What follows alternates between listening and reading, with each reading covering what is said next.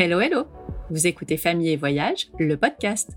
Je suis Stéphanie, maman de deux nados de 11 et 15 ans, globe-trotteuse bien avant qu'ils naissent et toujours accro aux histoires de voyage tout près ou très loin. Un vendredi sur deux, nous ouvrons ensemble les carnets de voyage de maman ou de papa sur des vacances qu'ils ont particulièrement appréciées ou leur ville ou pays d'adoption. Ils vont vous raconter leur itinéraire, leurs coups de cœur, leurs bonnes adresses et même leurs meilleurs ratés. Tout ça pour vous donner plein d'idées pour vos prochaines vacances en famille. Avec des endroits et des activités tellement cool que vous n'entendrez plus jamais vos enfants râler quand il s'agit de marcher 10 minutes ou une heure ou plus. Bon, en vrai, ils râleront quand même, hein, on ne fait pas de miracle non plus. Mais vous, vous aimiez marcher, enfant? Pour ne manquer aucune occasion de vous évader ou de préparer vos prochaines escapades, n'oubliez pas de vous abonner sur votre plateforme d'écoute préférée. Au fait, le podcast est également diffusé deux fois par semaine sur la web radio Allo la planète. Allez donc y faire un tour, il y a plein d'émissions et de podcasts de voyage à écouter. Bienvenue dans ce nouvel épisode. Marilyn et Renaud ont fait leur premier voyage au long cours en 2008. Puis Elliot, Louise et Martin se sont incrustés et les voyages ont repris à 3, 4 puis 5 pendant les vacances. Pas suffisant pour les parents qui ont très, très, mais alors très envie de repartir pour plusieurs mois. En 2015, ils emménagent dans un camping-car et prennent la route tous ensemble. Ils vont visiter pas moins de 15 pays entre Asie et Moyen-Orient. Croyez-vous que cette belle aventure de 17 mois aura assouvi leur soif de découverte longue durée? Pas du tout Trois ans plus tard, ils reprennent leur camping-car pour parcourir l'Afrique cette fois. Égypte, Soudan, Éthiopie, Kenya. En mars 2020, ils sont en Ouganda, mais décident de se confiner en Tanzanie puis de rentrer en France, mais sans leur camping-car resté sur place. Ils le retrouveront en novembre après une escapade de 5 mois en Scandinavie. Bah oui, pourquoi rester en France? Et depuis, ils l'ont retrouvé et ont continué leur découverte du continent. Zambie, Namibie, Botswana, Zimbabwe et Mozambique où ils sont posés depuis 3 semaines. Avec tant de pays à découvrir, pas moyen de faire un seul épisode. Nous avons donc décidé d'en faire deux. Le premier, celui-ci, correspond à leur premier voyage en 2019-2020. Et le second, dans deux semaines, sera sur le voyage actuel en direct du Mozambique. Allez, c'est parti pour un tour d'Afrique à 5 avec Marilyn. Je vous souhaite une belle écoute. Bonjour Marilyn. Bonjour. Comment ça va? Oh ben ça va très bien, très très bien. Vous êtes où exactement aujourd'hui? Euh, Aujourd'hui, nous sommes euh, installés euh, près d'une plage au Mozambique. Peut-être que tous les gens qui nous écoutent savent exactement où se trouve le Mozambique. Moi, je dirais c'est le continent africain, mais c'est où exactement? Alors effectivement, c'est en Afrique. C'est un pays d'Afrique australe, donc tout en bas à droite de l'Afrique du Sud, en fait. Ok, oui, comme ça je me repère un peu mieux. Mais c'est pas de ça dont on va parler tout de suite. On va d'abord remonter un petit peu le temps et j'aimerais savoir quelle voyageuse tu étais quand tu étais petite fille, donc avec tes parents. Alors avec mes parents, j'étais pas du tout voyageuse en fait. Euh, j'ai pas souvenir d'avoir quitté la France avec euh, mes parents. Donc on faisait des petites vacances, euh, on visitait la France, mais pas du tout l'étranger. Et du coup, les premiers voyages, ils remontent à quand? Les premiers voyages à l'étranger, je dirais que c'était plutôt les années lycée. J'ai fait un ou deux échanges scolaires. Et après, ça a vraiment commencé avec mon mari que j'ai rencontré quand on était très jeune. Et c'est vraiment avec lui qu'on a commencé à, voyager régulièrement, euh, tous les ans, deux fois par an. Puis l'engrenage était, l'engrenage était lancé, si je puis dire. À quel moment vous vous êtes dit, euh, bon, c'est sympa ces petits voyages euh, par-ci par-là, mais c'est pas suffisant en fait? C'est arrivé, je ne sais pas si vraiment on a eu un déclic, mais euh, on essayait de faire un à deux voyages par an. Donc on est allé, on est allé au Mexique, on est allé aux États-Unis, on est allé en Thaïlande, on est allé au Kenya. Et puis un jour, euh, on avait du mal à se décider sur la prochaine destination. On avait des envies un peu, un peu dispersées. Et puis, je crois que c'est moi qui ai lancé l'idée en disant, euh, de toute façon, euh, c'est nul, trois semaines, euh, il faudrait, faudrait partir plus longtemps pour pouvoir avoir plus de temps et pour pouvoir faire plus de pays. Et puis, on n'en a plus reparlé. Puis finalement, après, on en a reparlé. Puis on se dit, oh, bah, après tout, il faudrait voir combien ça coûte, puisque c'est un peu le, un peu le nerf de la guerre aussi. Bah oui. Et puis on a fini par se, par se lancer donc pour faire un, un, tour du monde en sac à dos tous les deux pendant un an sur l'année l'année 2008. On a passé à peu près six mois en Asie et six mois en Amérique du Sud. Après, vous vous êtes dit bon, on va faire un autre voyage, celui de la parentalité. Hmm? C'est ça, on a même fait les deux en même temps puisque je suis tombée enceinte alors qu'on était encore en voyage. Ah oui. Donc la fin de notre tour du monde était un petit peu plus, on a levé le pied un petit peu, donc on n'est pas allé en Patagonie, tout ça parce que ça faisait un petit peu trop de trop de transport en, en commun. Donc, je suis rentrée en France enceinte de trois mois et demi. Donc c'était bien sympa les inscriptions en maternité en France en arrivant, tout ça c'était c'était assez folklorique d'autant qu'on était en région parisienne. Et donc Elliot est né, euh, notre petit bébé euh, bolivien comme on l'appelle, puisqu'il a été conçu en Bolivie. Il est né donc en, en juin 2009. On a enchaîné assez rapidement euh, trois enfants donc, qui ont 18 mois d'écart pour les aînés et puis deux ans et demi d'écart entre ma fille et le, et le petit dernier. Et globalement, quand on est rentré de, de, notre tour du monde euh, à deux, on savait qu'on allait repartir. On savait pas forcément quand, on savait pas forcément avec combien d'enfants, mais on s'était dit on le refera avec des enfants parce que c'est c'est trop beau, c'est trop unique, c'est trop quelque chose à vivre. Et avec des enfants, ça doit apporter encore une dimension supplémentaire et on avait vraiment envie de le faire. Donc après, il s'agissait de trouver le bon moment euh, bah, qui nous convienne, quoi. Et donc, le déclic, il est venu comment? Donc, quand tu étais enceinte du dernier, vous saviez déjà que vous alliez, euh, vous alliez partir dans pas si longtemps finalement? Vous commenciez à le préparer? Alors, en fait, on n'y pensait plus vraiment parce qu'on était pris, euh, voilà, les, les, les, deux enfants, la grossesse, euh, on avait acheté une maison à Marseille, euh, voilà, on est, on avait déménagé, enfin les boulots, tout ça. Donc euh, c'était, on n'y pensait plus vraiment. Et en fait, ça a été réactivé de façon tout à fait anodine par un, un blogueur de voyage qui m'a contacté pour me avoir mes impressions de retour de, de tour du monde, même si ça datait un petit peu. Et je me suis replongée un peu dans ces souvenirs-là. Donc j'ai commencé à, la petite question anodine. Tiens, on avait dit qu'on repartirait avec des enfants. tu, tu vois ça quand, chérie? Et puis voilà. Après, j'ai commencé à chercher un peu des, des, témoignages sur Internet, euh, des vidéos, de regarder, euh, bah, de voir que des gens le, le faisaient. Et puis, euh, et puis on s'est projeté. Et puis en congé maternité, voilà, comme je disais, j'avais du temps. Et puis on s'est dit que c'était le, le, alors le bon moment, pas tout de suite. On a quand même fait la naissance en France. et on est parti. voilà, on a pris, disons qu'on a pris la décision pendant mon congé maternité, à peu près à la naissance de Martin en juin, juin 2013. Et on est parti 18 mois plus tard.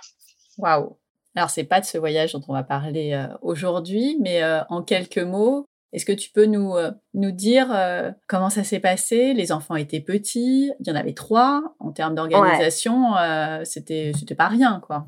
Non, c'est pas rien, mais en même temps, c'est pas non plus insurmontable. Moi, je dis toujours, c'est pas plus compliqué qu'à la, qu'à la maison. On a choisi de partir en camping-car justement pour avoir une maison et je me sentais pas de, de faire et défaire les, les sacs comme on l'avait fait pendant un an à deux avec toutes les affaires des enfants. Martin était petit, à 18 mois. Euh, bon, donc on a choisi l'option camping-car alors qu'on n'avait jamais mis les pieds dans un camping-car euh, avant. Et puis on est parti sur la route de la soie par euh, la, Turquie, l'Iran, tous les pays en stand, euh, la Mongolie, la Chine. On a passé six mois en Asie du Sud-Est à nouveau, qu'on, du coup qu'on connaissait déjà, mais qu'on a eu beaucoup de plaisir à, à retrouver. Et puis on est revenu par le, le Moyen-Orient, euh, la Turquie et la Grèce à nouveau. Donc on est parti sur un an et demi. Wow. Et ça s'est très bien passé. Après, euh, il y a toujours des, des hauts et des bas. C'est pas, euh, c'est pas génialissime tous les jours. Parfois, on aurait bien laissé un ou deux enfants sur un parking ou, euh, ou, quelque part. Mais non, on est bien rentré, on est bien rentré à 5 et ça c'est oui, oui globalement on, on, en garde des super souvenirs, surtout nous parce que les enfants s'en rappellent moins vu qu'ils étaient. Euh... Ils avaient quel âge? Bah du coup au départ ils avaient, faut que je calcule. Un an et demi pour le premier. On le va, dernier. ouais, je vais arrondir. Euh, c'est globalement ils avaient 2, 4, 6 et euh, voilà et quand on est rentré, euh, bah ils avaient 3 et demi, avaient... 4, euh, 5 ouais, et voilà. demi et euh, 7 et demi, quoi. J'arrive plus à compter, mais voilà, c'est ça. T'en avais deux qui avaient commencé l'école, en fait. Oui et non, parce que Louise était en grande section de maternelle, donc euh, bon, ça allait. Elliot était en CP, donc je lui ai fait son année de CP. J'avais la chance, entre guillemets, qu'il sache lire avant de partir. Donc, ah, oui. ça, ça, ça m'a enlevé une grosse responsabilité. Donc, euh, bon, on a travaillé plus l'écriture, euh, voilà, le calcul, tout ça. Mais ça se fait bien. C'était assez cool, quoi, parce que finalement, en cours, entre guillemets, en cours particulier, euh, une heure par-ci par-là, ça suffit, ça, ça suffit largement. Bah, les calculs, après, on peut les faire avec la monnaie, avec euh, avec plein de choses du quotidien, quoi. Donc c'est pas une classe très, finalement très compliquée une fois que l'obstacle de la lecture est passé, quoi. Oui, tout à fait. Et en termes de, alors pour les enfants, c'était simple. Et la question que évidemment tout le monde se pose, mais euh, vous, vous travaillez à distance, euh, vous avez pris un congé sabbatique. Qu'est-ce qui s'est passé par rapport au travail? Non, on travaillait pas du tout. Euh, c'était vraiment euh, l'optique euh, découverte. Je dirais pas forcément vacances parce que c'est quand même plus fatigant que des vacances. Alors nous, c'était assez simple. Martin ayant moins de trois ans, on a pu tous les deux se mettre en vis-à-vis de nos employeurs en congé parental. Ce à quoi ils ne, pouvaient pas s'opposer voilà, donc c'était assez assez confortable de savoir qu'on récupérait nos, nos, nos emplois en rentrant et donc comme j'avais dit tout à l'heure, on, on avait acheté une maison, donc on est propriétaire et on avait euh, on avait loué la maison en notre absence, ce qui permettait de de payer l'emprunt et donc on est parti sur nos sur notre épargne. Nous, on n'était pas parti en plaquant tout comme on voit parfois les. Oui. On a juste acheté un camping-car et pris la route pendant un an et demi, mais on est revenu entre guillemets dans nos chaussons, quoi, si je peux dire. Ce qui est pas rien d'ailleurs d'acheter un camping-car. Vous en avez trouvé un qui n'était pas hors de prix par rapport à ce, que, ce dont vous aviez besoin pour 5 oui, on a trouvé dans les gammes de prix. On voulait pas un modèle trop récent parce qu'on voulait pas trop d'électronique qui est quand même pas très compatible avec les, routes en mauvais état ou le carburant est pas toujours très propre dans certains pays. On a un camping-car de 2002 ou 2001, je crois. Bon, après, c'était quelques mois de recherche, surtout qu'on n'en avait jamais fait. Ah oui. C'était un peu l'inconnu. Et d'ailleurs, nos tests de vacances en camping-car avant le grand départ étaient tellement peu concluants qu'on n'a plus touché pendant, pendant quatre mois en se disant on va tout annuler parce que c'est peut-être pas fait pour nous. Et pourquoi? Qu'est-ce qui s'est passé? On a eu l'étrange idée de vouloir aller sur la côte d'Azur, aller à Saint-Tropez en camping-car. Bon, on était des débutants, hein, je vous dis. Hein. C'était une catastrophe. Les gamins étaient surexcités par la nouveauté, donc ils touchaient à tout. Nous, on était stressés, qui, qui cassent les fenêtres, qui cassent les placards. Euh, ils faisaient tout tomber, il y avait rien qui tenait. Euh, on a bouché les toilettes, on trouvait pas d'eau. On s'est pris la pluie à Saint-Tropez, donc les gamins hurlaient. On n'avait rien pour faire sécher, donc on s'est déshabillé euh, à l'extérieur du camping-car. Puis j'avais pas vu qu'il y avait des gens qui nous regardaient. Enfin, c'était tout un truc. Et du coup, on est ah rentré, on avait prévu cinq jours, on est rentré au bout de deux, et j'ai dit, j'ai dit non, mais c'est pas pour nous, c'est pas possible. On s'est trompé, chérie. On est parti le 1er mars, et de novembre à mars, on n'a plus dormi dedans. On continue à l'équiper, tout ça, on va partir, mais je, quand on n'aura plus le choix, sinon on risque de se, de se défiler mais vous êtes quand même resté sur l'idée de partir avec en tour du monde? Ouais, on a misé sur le fait que c'était l'excitation de la de la nouveauté, le pas de bol parce qu'on avait eu ce week-end-là un temps assez pourri, donc euh, quand il pleut en camping-car, c'est toujours moins sympa. Et euh, on ne doutait pas trop sur le fond qu'on allait s'y habituer, quoi. Une fois qu'on avait plus le choix, bon, bon on n'avait plus le choix, quoi. Fallait bien y faire. Et pour euh, ceux qui connaissent, moi j'y connais rien en camping-car, mais est-ce que tu peux nous dire quel type de camping-car c'est? Oui, bien sûr, on a un, camping-car de modèle Laika sur un porteur euh, Iveco. Donc, c'est euh, assez réputé pour la, fiabilité et la, bonne, la bonne construction euh, de la cellule. Et Iveco, c'est aussi plutôt réputé et on trouve à peu près des pièces. On est censé trouver des pièces à peu près partout dans le monde. Ça, c'est plus sur le papier que dans la vraie vie. Mais bon, globalement, on a, on l'a toujours. Donc, c'est qu'on en est. oui, c'est qu'il est plutôt résistant. Ouais, ouais. Donc, vous faites ce premier voyage. J'allais dire la plupart du temps, en même temps, je n'ai pas interrogé toutes les familles qui partent en tour du monde, mais souvent, on fait un voyage et on s'arrête là. Qu'est-ce qui fait que vous, vous avez continué?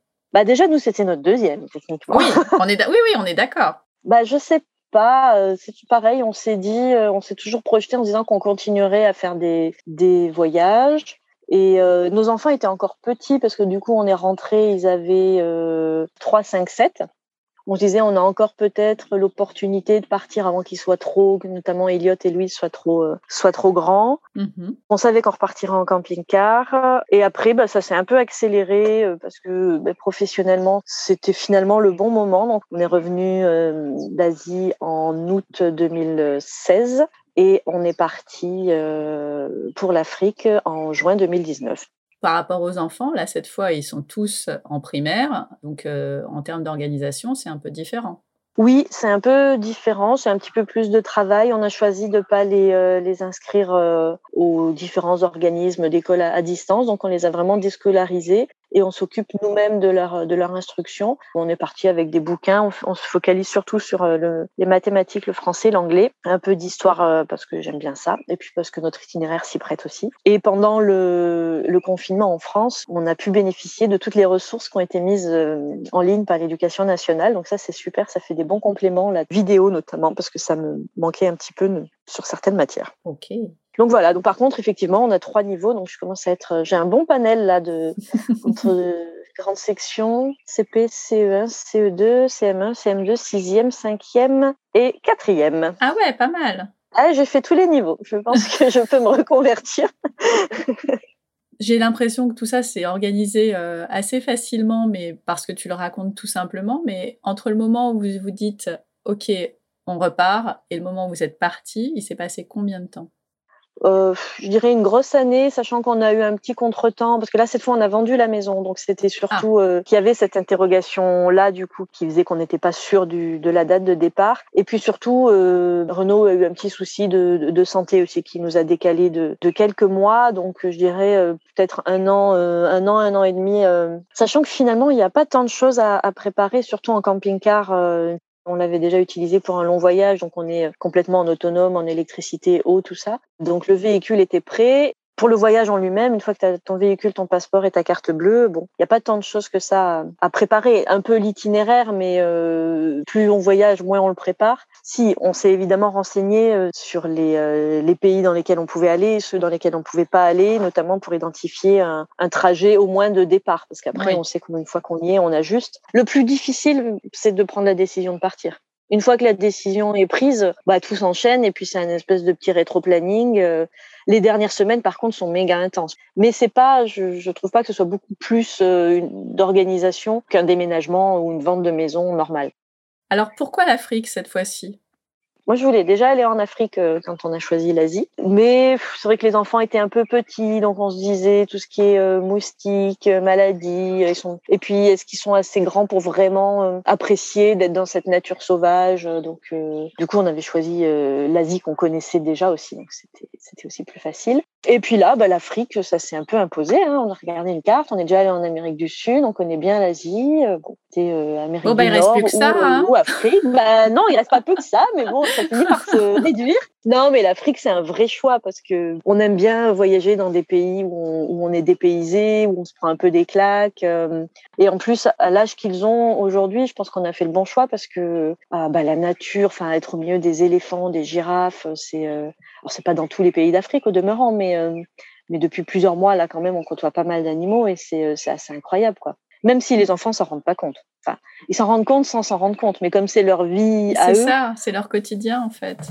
Je vois ma fille quand elle appelle ses copines, elle leur raconte, oui, ben, il y avait des girafes, il y a un éléphant qui a failli casser notre fenêtre, des choses comme ça, mais euh... normal.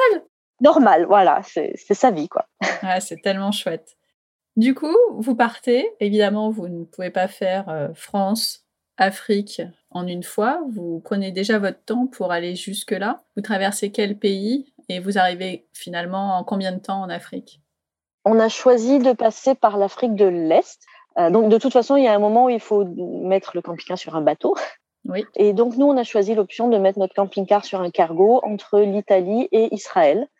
Et après, notre départ a eu quelques rebondissements, euh, on va dire, on a eu quelques faux départs parce que Martin a eu un petit accident, donc il a dû être hospitalisé avec Ah. des soins. Et puis après, on a eu des problèmes euh, mécaniques avec le camping-car. Enfin bref, des petites choses qui fait qu'on a fait quelques allers-retours avant de, avant de partir. Mais en, en gros, on est resté un mois en Italie et on a pris le bateau mi-août pour aller en, en Israël. D'Israël, on est allé euh, donc en Palestine et en, en Jordanie, et on est arrivé du coup mi fin septembre aux portes du, du Sinaï, désert du Sinaï. Et donc là, quand vous arrivez, tu as une idée du temps que vous allez rester, de ce que vous allez faire. Comment ça s'est passé? Les premiers pays ont été euh, rythmés par la durée des visas, qui sont assez courts. Donc en, en Égypte, on avait un visa de 30 jours. Alors on aurait pu le faire prolonger, mais quand on voyage avec un véhicule, c'est un peu plus compliqué. Et puis euh, on s'est frotté à quelques reprises aux militaires et aux policiers égyptiens qui sont pas les plus souples. Donc euh, on a préféré rester sur la durée. On- Là, on a joué la simplicité. Et qu'est-ce que vous avez fait en Égypte? On va dire qu'on a eu deux parties dans le, dans le voyage. La première partie, du coup, dans le Sinaï. On avait prévu de, de le passer assez rapidement parce que euh, bah, c'est une zone rouge hein, sur euh, la Mhm. carte du ministère de, euh, des Affaires étrangères parce qu'il y a des, des gros risques terroristes dans le nord de la, de la péninsule du Sinaï. Pour autant, on y est resté deux semaines parce que bah, la route côtière est- sécurisée et bah, on s'est régalé, notamment sur la première partie entre la frontière israélienne et Sharm el-Sheikh, qui est à la pointe de la péninsule. On a plongé, on a fait du snorkeling, on a vu des dauphins, des tortues. Enfin, c'était Wow. C'était super.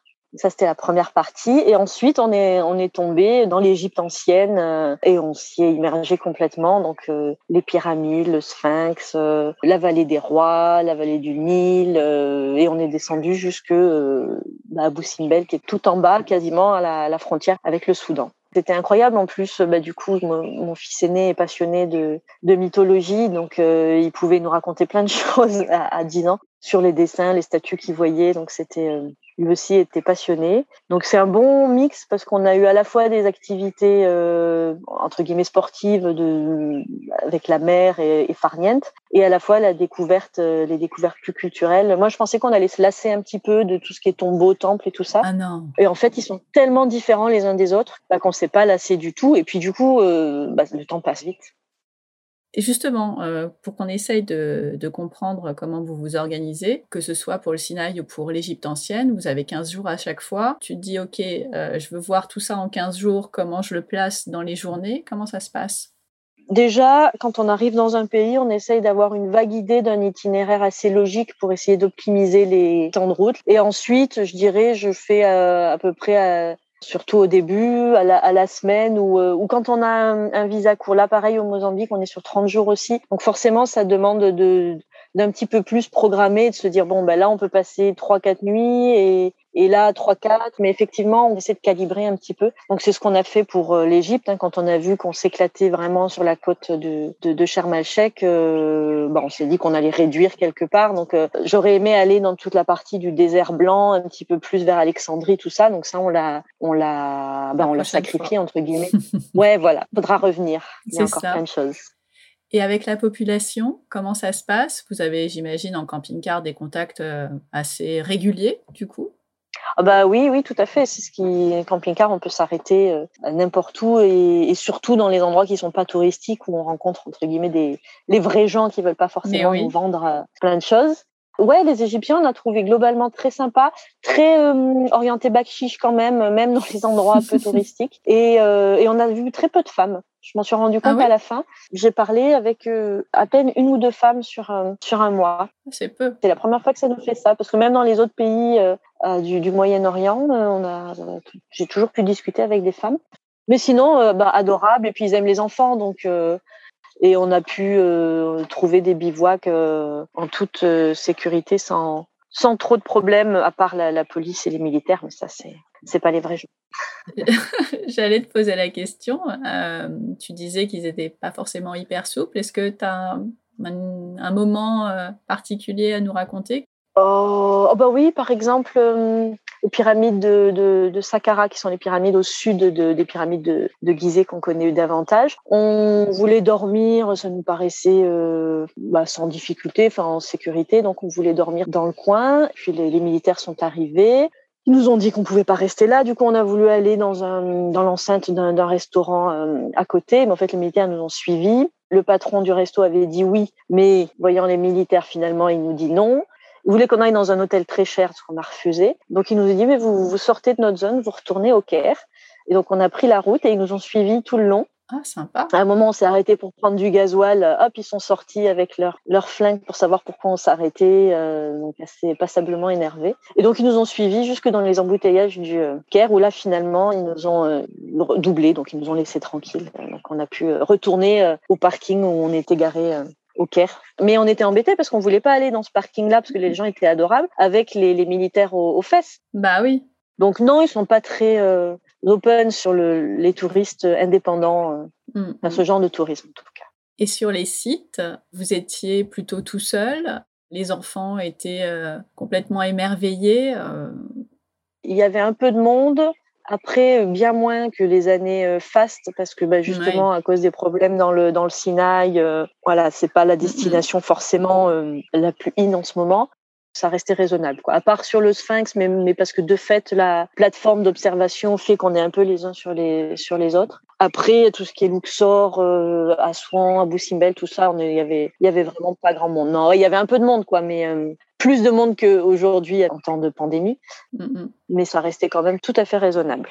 Et les gamins, ouais, se sont amusés. Bah, les vieilles pierres, ça leur plaît bien. Puis il y a toujours des cachettes. Et puis on est monté dans la pyramide de Khéops. Donc euh, bon, c'est un peu mystérieux l'Égypte. Donc il y a moyen de, de, se raconter des histoires et de trouver des, des, des passages secrets. Ça a été quoi le meilleur souvenir? Alors j'imagine qu'il y en a 850 par pays, mais si tu devais en choisir un seul, ce serait lequel?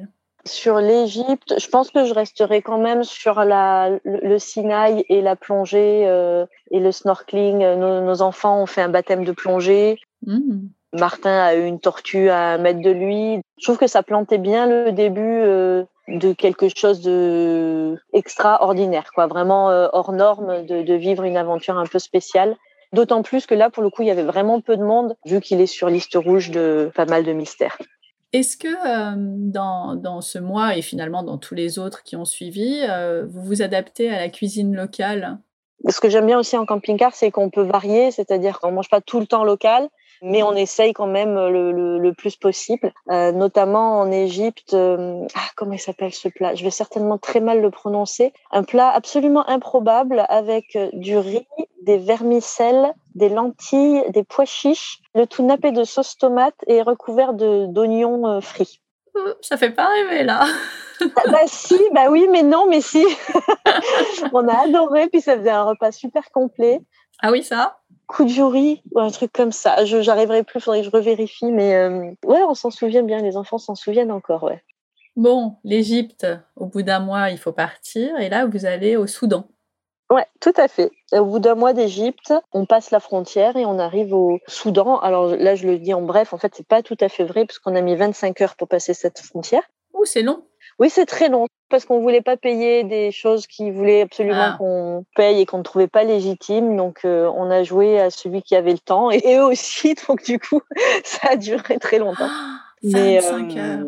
Oui, après, c'est long, mais euh, il y a beaucoup de temps à rien faire. Hein, donc, euh, donc finalement, euh, voilà, on peut faire du, offrir du thé par les truck drivers, les conducteurs de, camions qui étaient aussi un petit peu coincés. Donc l'ambiance était assez sympathique. bon, on retournait voir toutes les heures si ça avait changé. Puis après, à 17 h ils ont fermé. Donc bon, ben là, on a regardé un film chez nous, tout et puis on a dormi entre les deux. Donc je sais pas où est-ce que je peux la mettre cette nuit-là parce qu'on a dormi. On n'était plus en Égypte, mais on n'était pas encore au Soudan. Donc voilà. Mais sinon, une fois qu'on a passé la frontière le lendemain matin, on a pu découvrir ce pays qui jouit quand même d'une très mauvaise réputation. Ça fait partie de ces pays qui sont pas très connus et euh, où les médias euh, n'en parlent que via les, conflits ou euh, ça ou les famines ou les choses comme ça, mais qui datent d'il y a plus de, de 30 ans. Mais eh ben, fais-nous découvrir ce pays qu'on ne, qu'on ne connaît pas justement.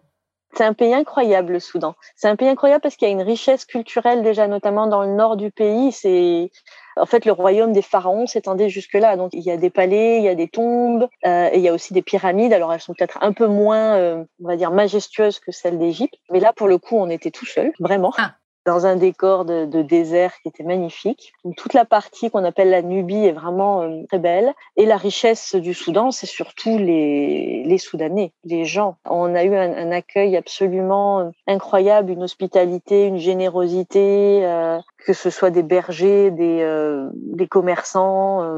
on n'avait pas vécu ça dans beaucoup de pays, à part l'Iran peut-être.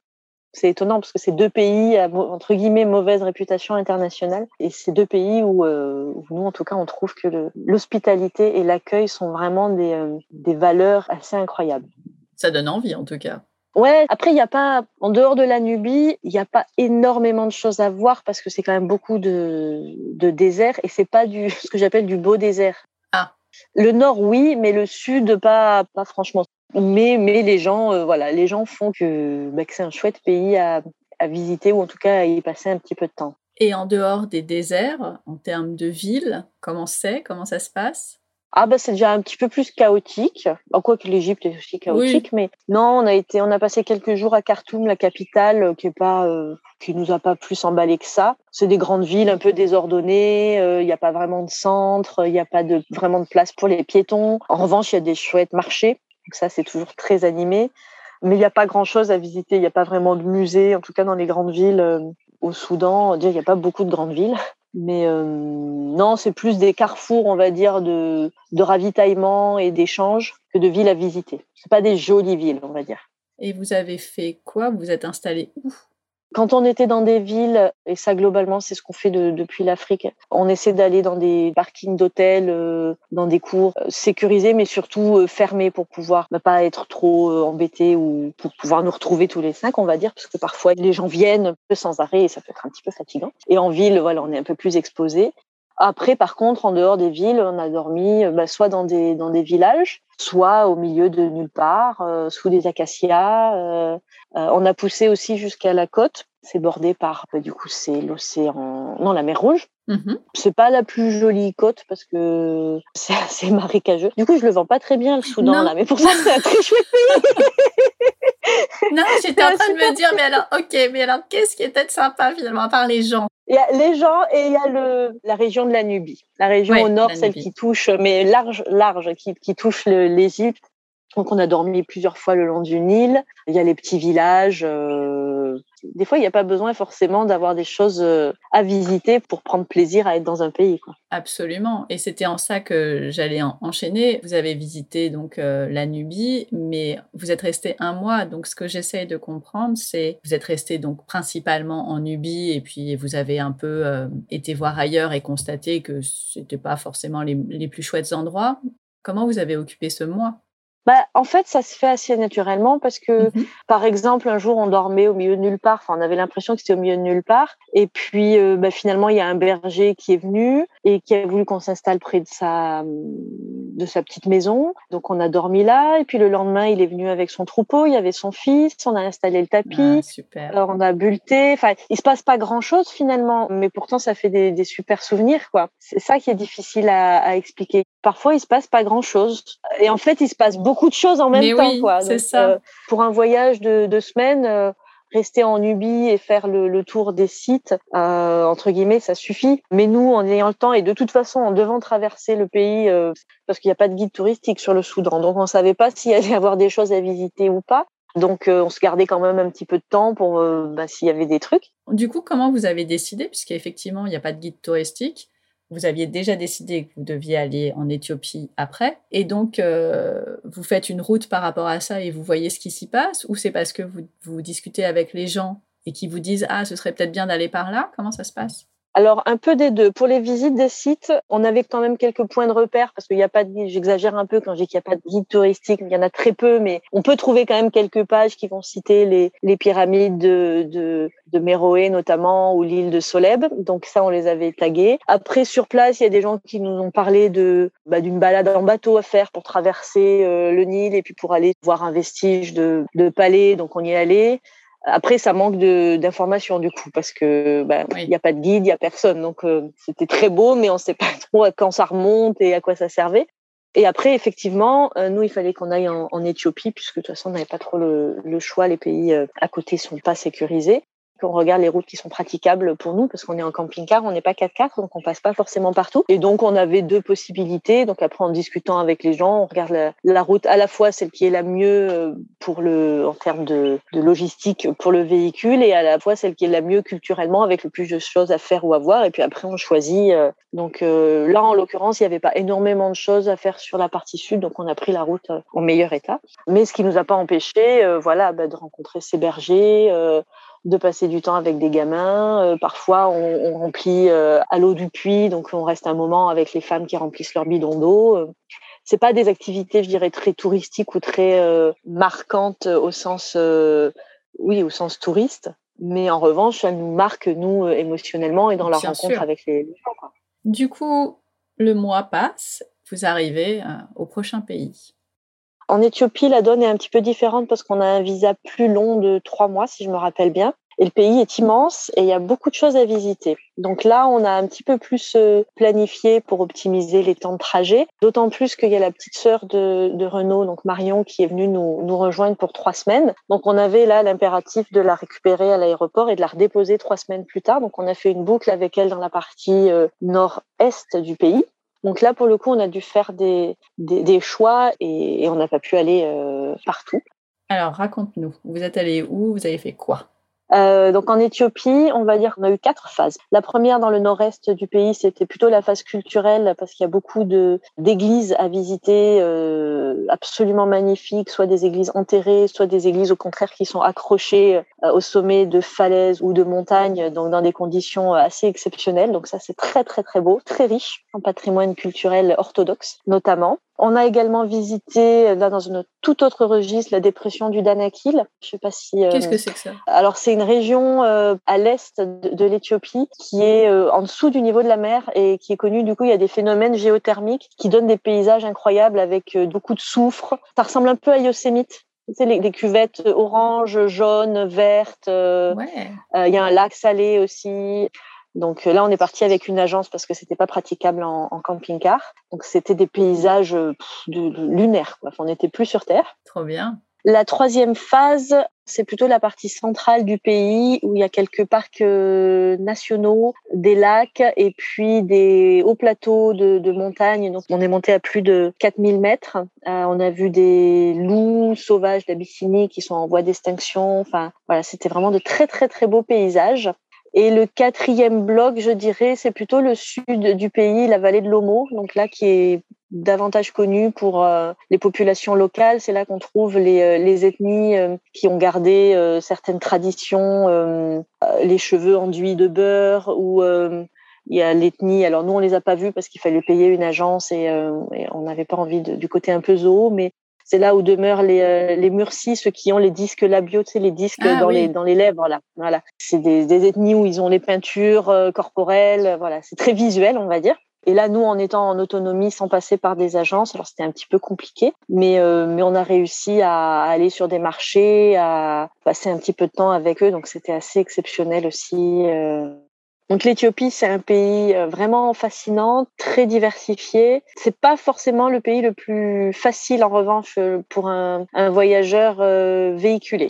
Pourquoi? Parce que c'est un pays où il y a énormément de monde et, euh, et, du coup les bivouacs, notamment les bivouacs sauvages dans la nature, sont difficiles à trouver et la population est très euh, invasive, je dirais. Ah. C'est-à-dire que les fois où on arrivait à s'arrêter, mais même pour déjeuner le midi par exemple, on était systématiquement entouré de euh, bah, une, deux, cinq, quinze, vingt personnes Très euh, collé au camping-car, à grimper. Par exemple, il y a des gamins qui grimpaient sur le capot pour essayer de voir à l'intérieur, euh, qui s'accrochent aux fenêtres. Euh, très curieux, mais vraiment très, très, très curieux, quoi. Et également très demandeur, c'est-à-dire que c'est le pays dans lequel on a le plus eu de, de, de, personnes nous demandant de l'argent, de, des vêtements, mais vraiment à un niveau notamment si on compare avec le Soudan euh, où personne ne nous a jamais rien demandé et les gens partageaient alors que rien ne pousse au, Soudan. Enfin, c'est un truc assez incroyable et, et pourtant ils sont d'une générosité euh, dingue.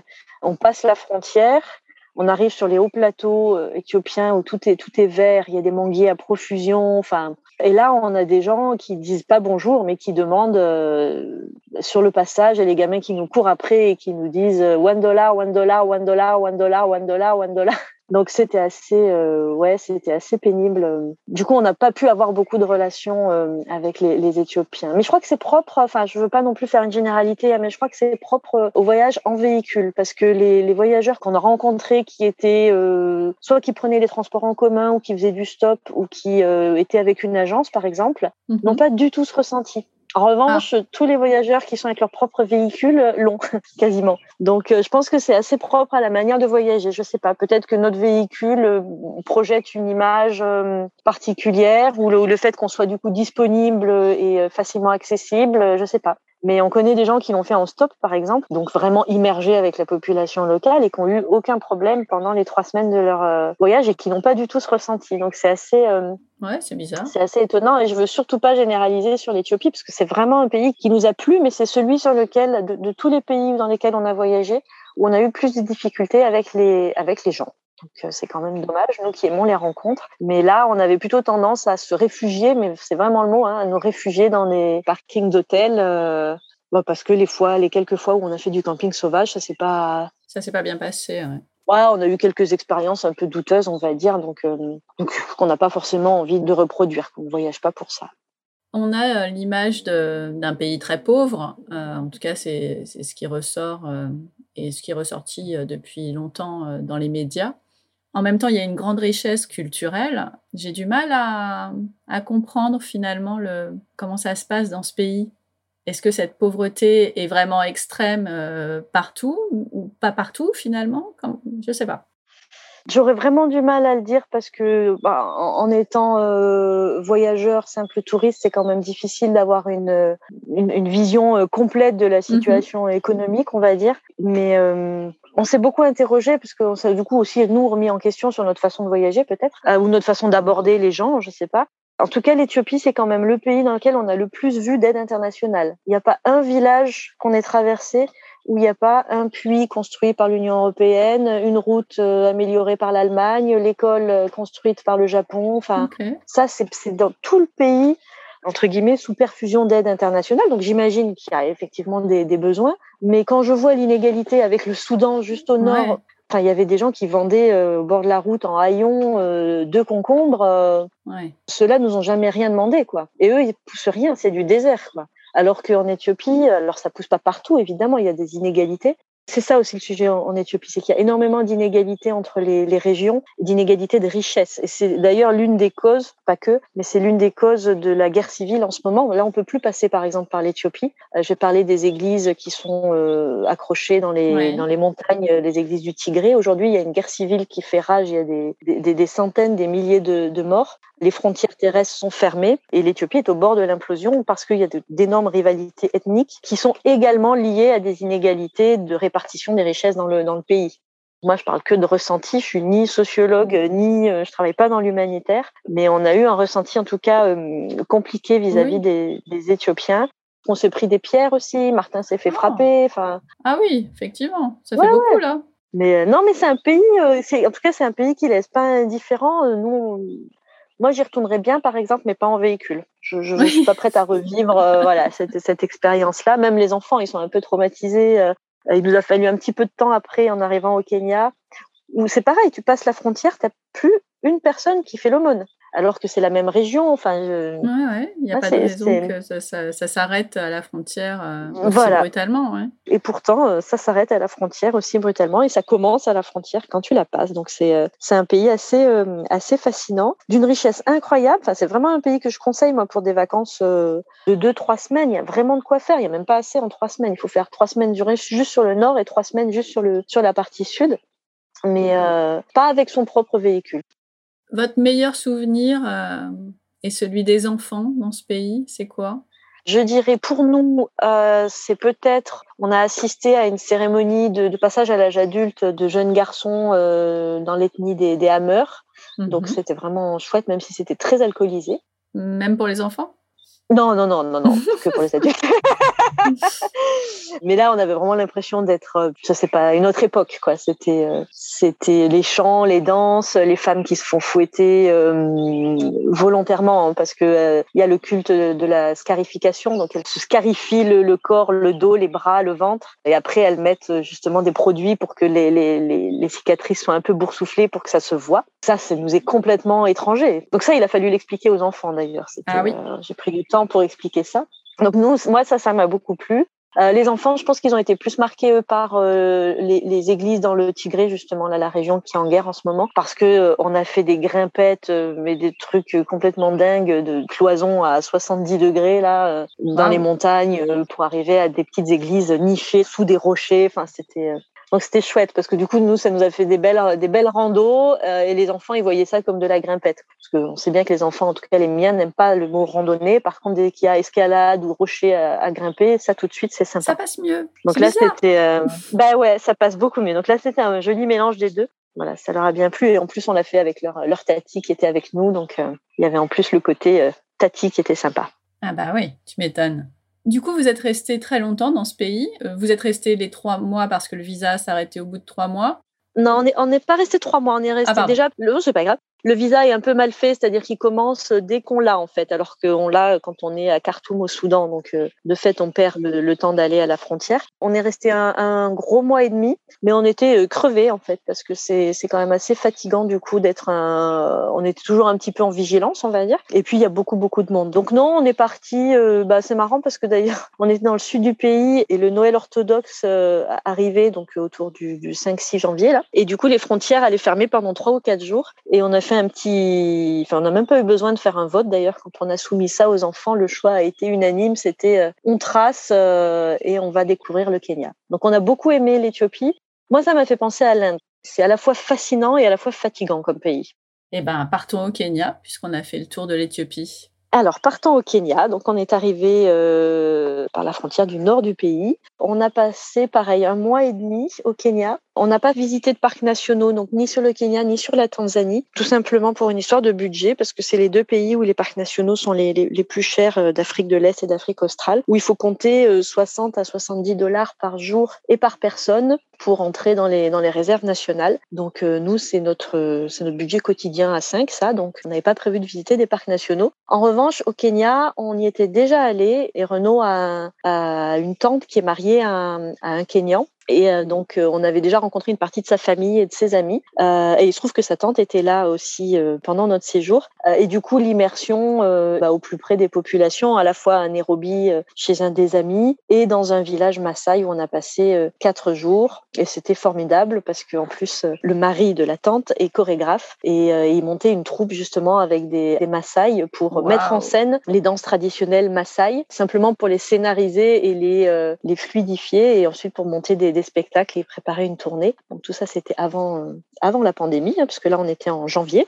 janvier 2020. Euh, donc ça a coupé un petit peu court, mais il avait réussi à avoir des chouettes contrats. Et tout ça pour dire que euh, on y était au moment de la répétition avec une partie de la troupe euh, dans le dans le petit village de, Magadi. Donc pendant quatre jours, on assistait aux répétitions, on les voyait faire toutes leurs danses traditionnelles. du coup, on était avec eux toute la journée. Et puis à la fin de notre séjour, pour les remercier de nous avoir accueillis, on a acheté une petite chèvre toute mignonne qu'on a partagée avec tout le village. Donc c'était bien, c'était sympa. C'était à vivre aussi ça comme expérience. Quand, tu dis que vous l'avez partagée, ça veut dire quoi? Ah bah c'est-à-dire qu'elle était vivante quand on l'a achetée et puis elle était plus oh vivante euh, une heure Mais plus non tard.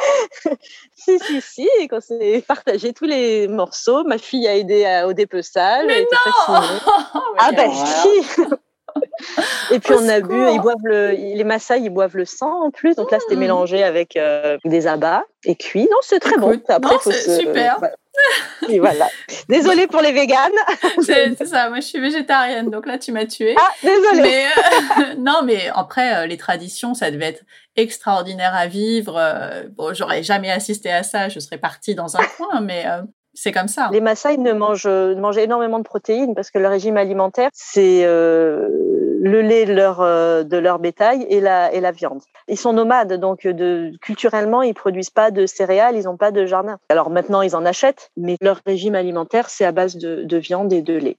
Ça devait être quatre jours euh, intenses. Ah ouais, c'était super. c'était vraiment très très bien. Et après, on a fait aussi un peu de plage avec le au ah, Kenya parce qu'il y a l'océan ah, bah, c'était magique. En plus, les plages du Kenya, pour le coup, euh, autant j'ai pas bien vendu celles du Soudan, mais parce qu'elles sont pas tellement vendables. Autant au Kenya, euh, là, on est sur les vraies plages de sable blanc avec cocotiers au bord de l'océan Indien, telles qu'on peut se les imaginer, quoi. Donc, on a passé deux semaines à faire plusieurs plages sur la côte et on a quand même vu quelques animaux, ne serait-ce que euh, en passant au milieu des parcs nationaux. Il y a certaines routes qui passent par les parcs nationaux. Et puis, on a quand même fait une petite réserve ah, parce que les enfants, on leur avait quand même vendu l'Afrique avec des, des animaux. Et là, on était en janvier, on n'en avait toujours pas vu. Donc, on a quand même vu quelques herbivores, notamment euh, girafes, gnous, euh, antilopes, euh, buffles, dans une petite réserve euh, près du ah lac bah Naivasha. Donc, un mois et demi, c'est passé assez vite aussi. On a pu dormir aussi en toute sécurité, un peu partout, soit dans les villages, soit près de la plage. Et là, avec la, la population, donc avec les Maasai, on a bien compris, ça devait être incroyable, mais euh, dans le reste du pays, ça s'est bien passé aussi? Ouais, ouais, globalement, bon accueil. Après, il y a un peu ce qu'on appelle les Mzungu Prize parce que les, les Mzungu, c'est les blancs, donc c'est comme ça qu'ils nous interpellent. Euh, on est des Mzungu euh, en Swahili, donc tout ce qui est Kenya, Tanzanie, même Ouganda, ils nous appellent comme ça. Mhm. Et voilà, il y a un petit peu les prix pour blanc, on va dire, ah bah dans les grandes villes ou dans les zones touristiques qui, qui, sont de mise. Mais sinon, non, très très bon accueil. Euh, là, les policiers adorables. On a pu dormir plusieurs fois dans des espèces de commissariats. Là. On a dormi à l'entrée de parcs nationaux, on a dormi dans la nature, on a dormi dans le jardin de personnes. Euh. Facile. Ouais, ouais, facile. Euh, ils parlent bien anglais en plus, donc ça, ça facilite les échanges quand même. Ouais. Et en termes de villes, vous êtes allé dans des villes particulières?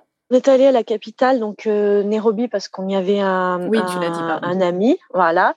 Nairobi, c'est une capitale qui est assez intéressante d'ailleurs, mais qui est tentaculaire avec des, des embouteillages ah. monstrueux. Bah, globalement, toutes les villes africaines, hein, c'est ça. Les grandes villes africaines, c'est des villes qui se sont développées. Il y a, alors ça commence maintenant, ils essaient de faire des, des, espèces de périphes ou des choses comme ça, mais ça s'est construit, agrandi de façon un peu anarchique. On est, nous, on essaie d'éviter les, les, villes. En camping-car d'ailleurs, euh, généralement c'est infernal de conduire un truc de 7 mètres là-dedans. Ouais, bah oui. Et puis il n'y a pas énormément de, de, choses à visiter. Enfin, c'est pas du tout comme euh, les villes en Europe où il y a de, à la fois de l'architecture, du, de la culture. Euh, c'est pas inintéressant, mais je pense que c'est mieux quand on est en sac à dos que quand on est en, camping-car. Donc Nairobi, euh, après si, on a visité un orphelinat d'éléphants, on a visité euh, un centre de protection des girafes, voilà, il y avait des, petites choses comme ça. Il y a quelques très très jolies maisons aussi. Mhm. Après, euh, on n'a pas fait de, de, musée ou quoi que ce soit. Et dans les autres villes non plus. Non, c'est. Si, il y a Mombasa qui est intéressante, qui est une ville sur la côte.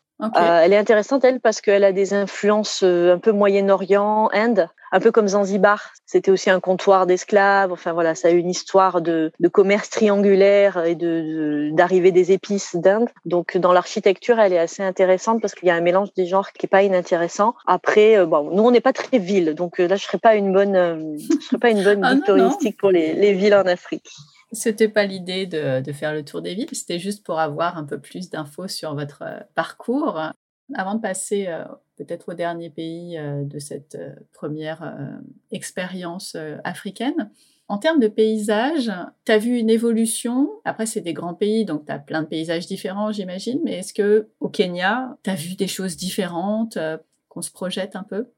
Oui, bah au Kenya, on arrive dans les paysages de savane. C'est le roi lion. Non, mais c'est exactement ça. Alors après, euh, le royaume, on le voit plus dans les réserves. Nous, on avait déjà fait un, voyage au Kenya où là, on avait été dans les parcs nationaux, le Masai Mara, tout ça. Mm-hmm. Mais même sans être dans les dans les parcs, c'est vraiment, euh, on commence à avoir les bah, les acacias qui sont euh, voilà très étendus. je sais pas si tu vois les acacias, ça fait ça fait les, les, branches et ça fait très plat, quoi, un peu comme une espèce de table, on va dire. Ouais. Sur la côte, c'est un peu différent parce que c'est plutôt les palmiers, les cocotiers, mais c'est très différent de l'Éthiopie. Là, globalement, tous les paysages entre Soudan, Éthiopie et Kenya, à chaque fois, c'est vraiment des écosystèmes euh, différents. En Éthiopie, il y a beaucoup de, une grande surface à, plus de 2 3 000, 3 000 mètres. Ça fait un espèce de grand plateau, alors que le Kenya, il y a au contraire, il y a la vallée du Rift, donc il y a une espèce de dépression. Ça fait comme une cuvette qui traverse le pays du nord au sud, donc c'est pas du tout les mêmes paysages. Ah bah c'est chouette.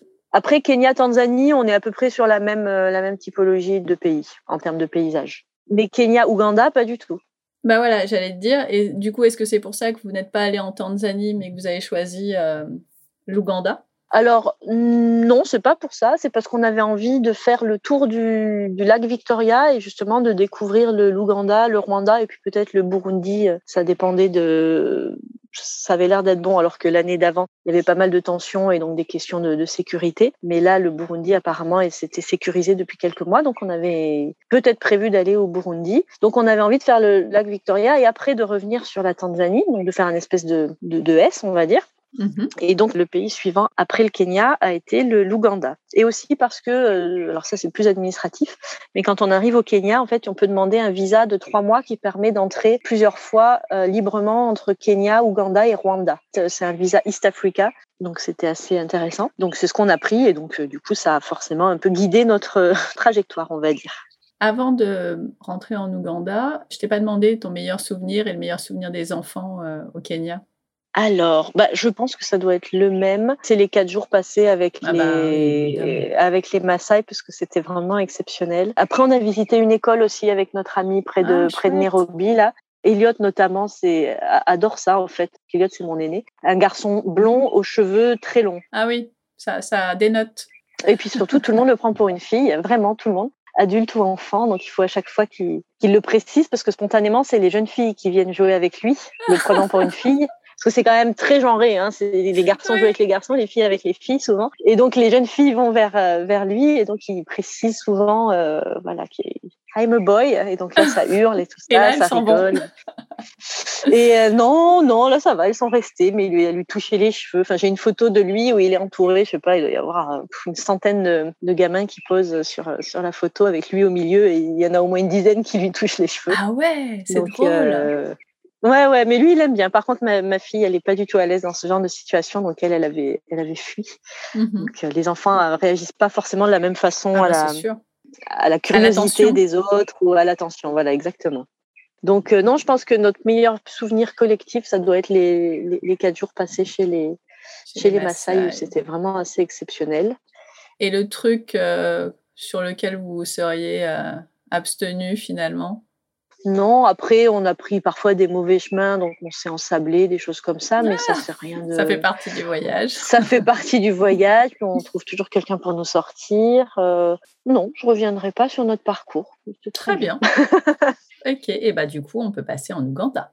Alors, nous arrivons en Ouganda. Alors, l'Ouganda, c'est typiquement le genre de pays sur lequel on n'avait euh, aucune image, aucun a priori, ni positif ni négatif, parce que bah, aucune idée de ce qu'on allait y trouver en Ouganda. Et du coup, bah, c'est notre petit coup de cœur de, ah bah. de notre trajet parce que bah, l'Ouganda, c'est un pays qui est pas très grand. On arrive en février, février-mars 2020, Tadam. C'est un pays très vert, avec différentes nuances de vert, parce qu'il y a beaucoup de plantations de thé, il y a beaucoup de forêts, il y a énormément de bananiers. Euh, les gens sont d'une gentillesse euh, incroyable, un sourire scotché aux lèvres, mais H24 euh, vraiment serviable, adorable. Enfin voilà. On y a vu beaucoup d'animaux. C'est là qu'on a vu le plus d'animaux euh, sans même rentrer dans les parcs euh, nationaux. Donc on a vu des éléphants, des hippopotames, des lions. Euh. génial. Ouais, c'était vraiment super. On a dormi près d'un lac avec les hippos qui venaient se frotter au camping-car la nuit. Mmh. Enfin, c'était c'était chouette. Je suis pas sûre que ce soit euh, hyper. Euh, oh ben, nous, on se sent. Enfin, en camping-car, du coup, euh, ça va, on se sent quand même. on était excités, mais on n'avait pas peur parce qu'on se sent protégé. Les éléphants nous font un petit peu plus peur quand ils bah s'approchent parce qu'ils sont, ils restent plus gros que nous. Un hippo, c'est quand même plus petit que nous, donc ça va. ouais, mais c'est costaud quand même. Ah oui, oui, non, mais s'il se met à charger, on est mal. Mais il n'y a mm. pas de raison qu'il nous charge tant qu'on lui met pas la, la, lumière dans la figure et qu'on reste, n'est pas trop excité, qu'on fait pas trop de bruit. on est plutôt du genre tout éteint à regarder par les fenêtres, quoi. Donc non, non, il n'y a aucune raison qu'il nous charge. L'éléphant est un peu plus capricieux, donc là. Oui. Donc non, l'Ouganda, ouais, vraiment un très très bon souvenir. Euh, on y a vu bah, des lacs. Il y a la région qui s'appelle les Crater Lake avec bah, plein de lacs de cratères, comme son nom l'indique, qui est absolument magnifique parce que du coup l'environnement est très vallonné. Il y a plein de petites collines et les pistes sont en, latérite, c'est la, la terre euh, orange, la couleur rouille. Donc les chemins sont orange, la végétation est très verte et nous on avait un, un ciel bleu magnifique et ces cratères qui sont au sommet des collines avec des lacs, c'est merveilleux. C'est vraiment un très très très joli pays.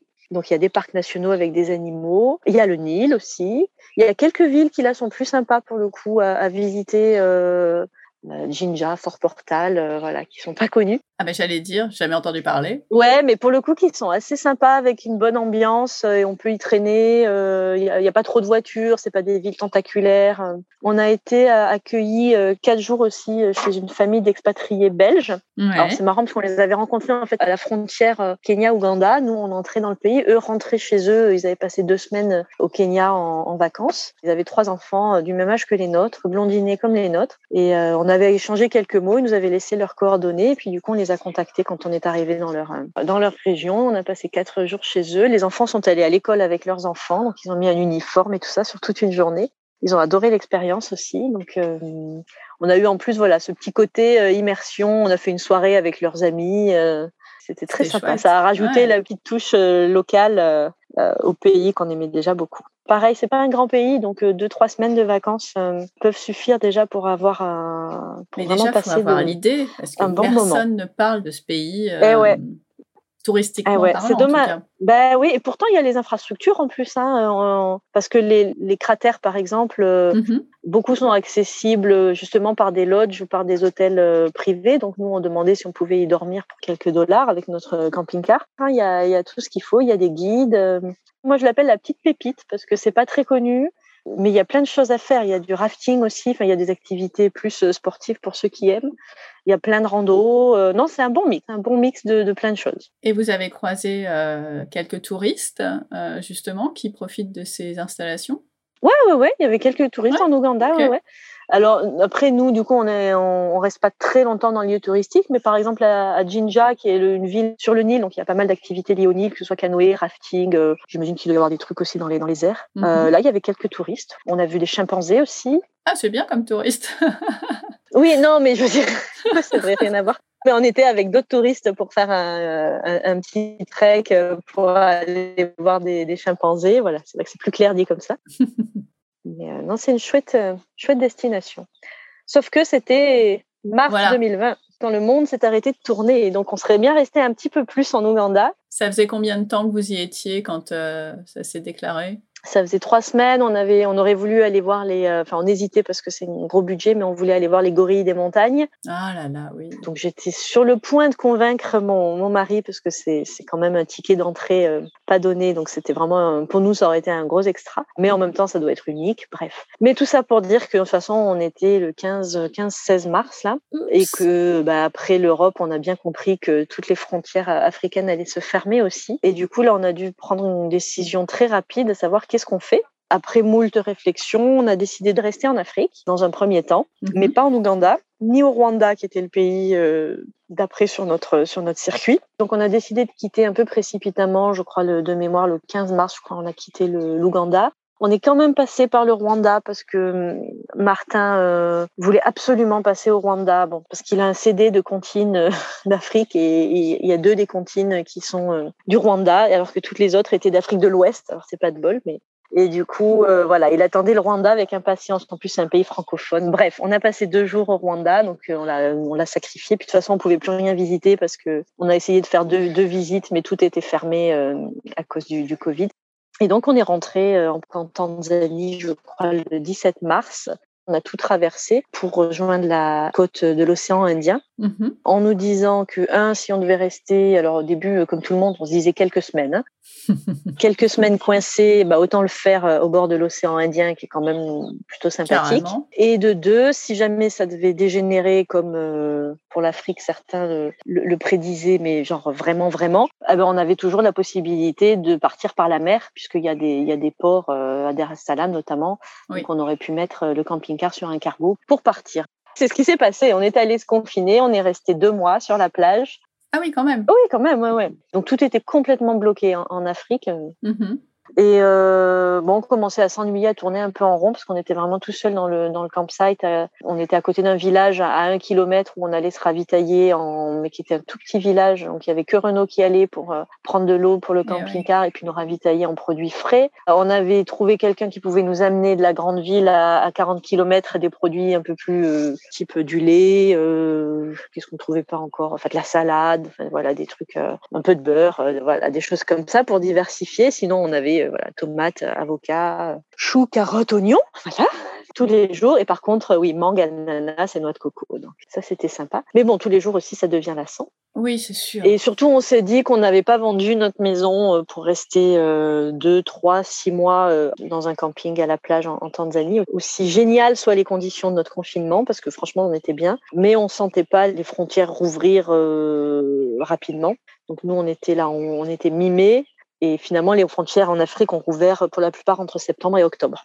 On était en contact avec l'ambassade hein, sur euh, tous les vols de, rapatriement qui nous mettaient une, pression euh, ferme, euh, gentille mais ferme, comme on dit.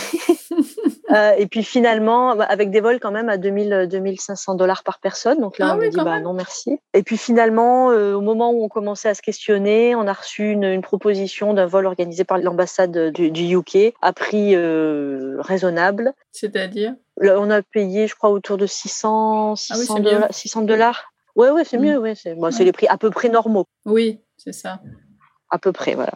On a décidé en deux jours de. On a trouvé un endroit pour stocker notre véhicule à Dar es Bah Salaam, ouais. donc la grande ville. On a pris un vol pour l'Angleterre. On est arrivé à Londres. Il fallait qu'on ait un moyen pour rentrer en France parce que sinon on pouvait pas embarquer. Et donc on a pris un vol pour Nice parce que nous on habite dans le sud, mais il y avait rien pour euh, plus près. Et, mon papa est venu à braver la, la limite des 100 km qui était encore en, en vigueur euh, en France. Et donc on est rentré euh, en Provence euh, le 20 mai ou le 21 mai 2020. Mais on n'a plus rien nous en France. On n'a oui. plus de, on plus de maison, on n'a plus rien. Quand on a décidé de rentrer, on s'est dit on rentre mais on repart. non, parce que j'adore mes parents, mais il était absolument pas question de rester plus de deux ou trois semaines euh, chez eux, même pour eux d'ailleurs. Donc euh, tout le monde était d'accord là-dessus. On n'avait pas envie de reprendre le boulot du tout. Pour nous, euh, le voyage s'arrêtait pas quoi. C'était juste une parenthèse. Mais il fallait trouver euh, où aller du coup.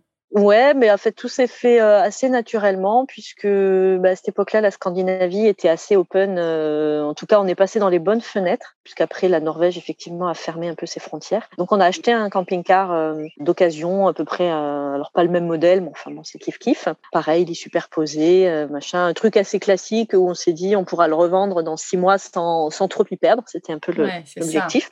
Et euh, trois semaines après être arrivé, hop, on est parti euh, sur la route de Scandinavie en faisant quelques arrêts en France, voir des, des amis. Et on a passé cinq mois en Scandinavie, euh, Danemark, et deux mois en Norvège et deux mois en Suède. Mhm. Enfin, nous, on a vraiment passé à côté de la partie Covid, restrictions, tout ça, parce qu'il n'y en avait pas en Tanzanie du tout. Et puis, on l'a eu vaguement les trois semaines où on était en France, mais euh, bon, comme on était chez mes parents, on n'était pas trop amené à, à sortir. Donc, on, on mettait, euh, le- oui, le masque quand on est dans les grandes surfaces, mais bon, on n'y allait pas trop. Et après, euh, Norvège, euh, Suède, il n'y avait pas de, pas de restrictions, donc pas de masque, pas de, il n'y avait rien. Et il y avait surtout pas de touristes. Oui, bah oui. Donc c'était facile pour trouver des bivouacs partout, même sur les Lofoten, sur les îles, tout ça. Donc c'était génial, une belle découverte pour nous. On s'est retrouvé au Cap Nord le 30 août, alors que c'était la date à peu près à laquelle on avait prévu d'être au Cap de Bonne-Espérance en Afrique du Sud. Donc Ah, euh, c'est bon, drôle. ouais. voilà, c'est Ouais. le voyage est fait de, de pas hasard prévu, et de mais euh, vous avez bien su prévu, euh, exactement. optimiser euh, Voilà. ce temps euh, qui était euh, un peu particulier, on va dire. Bon, bah on a fait le tour de euh, votre première expérience africaine avec un tout petit peu de Scandinavie. Je crois que on est pas mal et on, on va s'arrêter là pour ce premier épisode. Qu'est-ce que t'en penses? Bah très bien, ouais, c'est déjà pas mal. On a déjà parcouru pas mal de kilomètres là. Mais ouais, carrément. Et on est à fond euh, dans l'Afrique. Donc, euh, on se retrouve euh, pour votre deuxième immersion africaine, parce qu'on a encore plein de pays à découvrir et, et on a hâte. Mais, mais bon, on va essayer de pas perdre tout le monde en faisant un épisode de 5 heures. Ça sera plus sympa de le faire en deux fois. Très bien. Merci beaucoup, Marilyn. Et on se dit à la prochaine. Merci, à bientôt. À bientôt.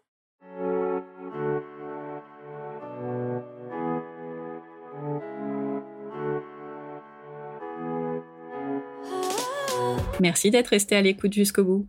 Vous n'avez pas tout noté? Pas de panique. Toutes les informations sont dans les notes de l'épisode sur le blog famille et voyage avec un s.com slash podcast. Si vous avez des questions ou si vous voulez ouvrir vos carnets de voyage sur le podcast, on se retrouve sur Instagram à famille et voyage underscore blog underscore, vous savez, c'est le tiré du bas. Et si vous avez envie de m'aider à faire connaître encore plus le podcast, n'hésitez pas à partager, à vous abonner et à laisser un commentaire sur votre plateforme d'écoute préférée. Ça ne prend que quelques secondes, mais ça change tout. Alors je compte sur vous. On se retrouve dans deux semaines pour un nouvel épisode. D'ici là, prenez soin de vous, inspirez-vous et créez-vous de chouettes souvenirs en famille.